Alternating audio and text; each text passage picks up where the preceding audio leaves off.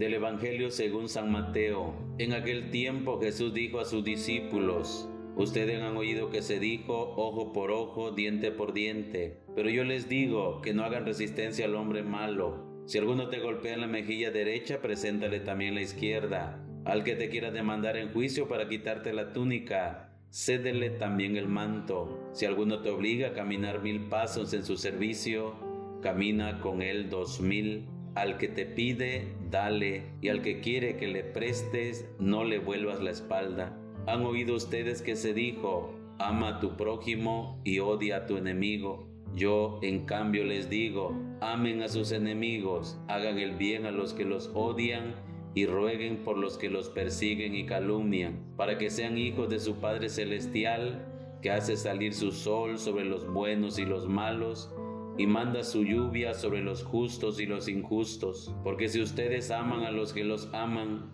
¿qué recompensa merecen? ¿No hacen eso mismo los publicanos? Y si saludan tan solo a sus hermanos, ¿qué hacen de extraordinario? ¿No hacen eso mismo los paganos? Ustedes pues sean perfectos como su Padre Celestial es perfecto. Palabra del Señor. Estamos queridos hermanos en este domingo séptimo del tiempo ordinario. Hemos estado recorriendo el Evangelio de Mateo en su capítulo número 5, como, conocido como el Sermón de la Montaña. Realmente es todo un proyecto de vida que el Señor nos ha invitado en este capítulo de Mateo. Las bienaventuranzas es para los cristianos el modo nuevo de vivir la religiosidad, la fe cristiana que nos presenta todos los días grandes desafíos, sobre todo en este tiempo en el cual tenemos que seguir mostrando que realmente creemos en el buen Dios. Dios pues siempre se hace el encontradizo con nosotros y cada uno de nosotros va respondiendo según su estado de vida al que ha sido llamado. Y como hoy el Evangelio se nos presenta, quisiera recordarle las últimas palabras que el Evangelio de hoy nos presenta, porque esta es la clave precisamente que Mateo nos da para vivir realmente el Evangelio. Dice Mateo, ustedes pues sean perfectos como su Padre Celestial es perfecto. La vida cristiana, como hemos dicho,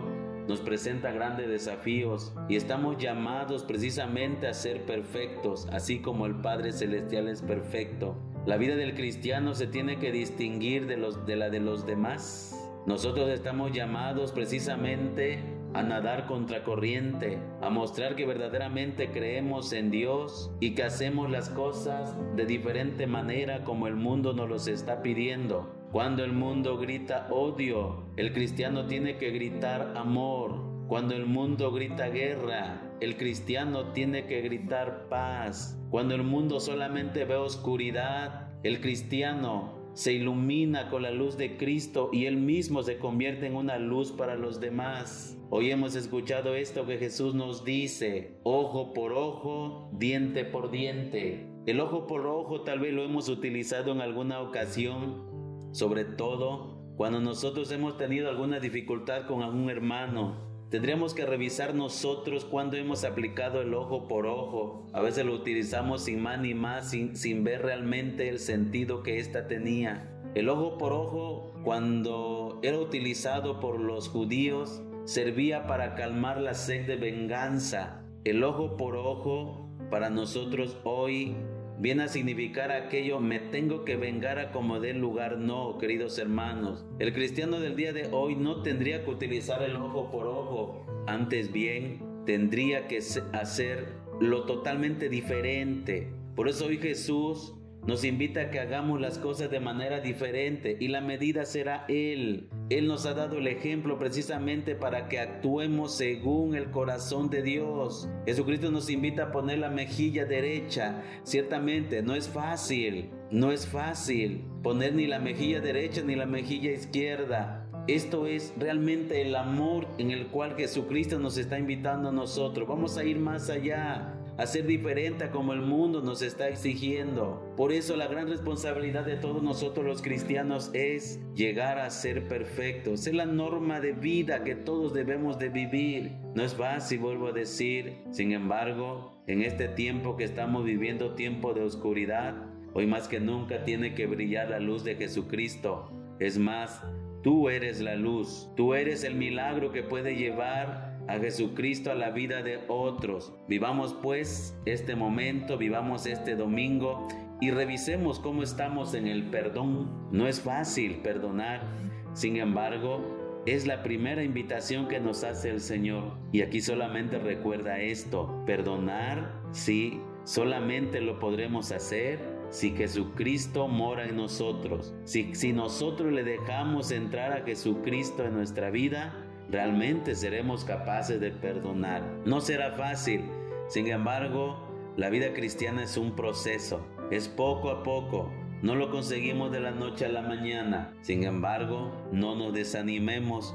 Cuando todo parece oscuridad, siempre brillará la luz de Jesucristo. Hay que ir más allá. Necesitamos volvernos perfectos como nuestro Padre Celestial es perfecto. Vamos más allá, esta es la invitación de este domingo para cada uno de nosotros. Vivamos pues como verdaderos hijos de Dios, acompañemos siempre a aquellos hermanos nuestros que más nos necesitan, tal vez ahí en casa, tal vez haciendo alguna obra de caridad, algún hermano del barrio, de la colonia, pero Nunca nos desanimemos. Sigamos construyendo la civilización del amor como nos ha pedido San Juan Pablo II.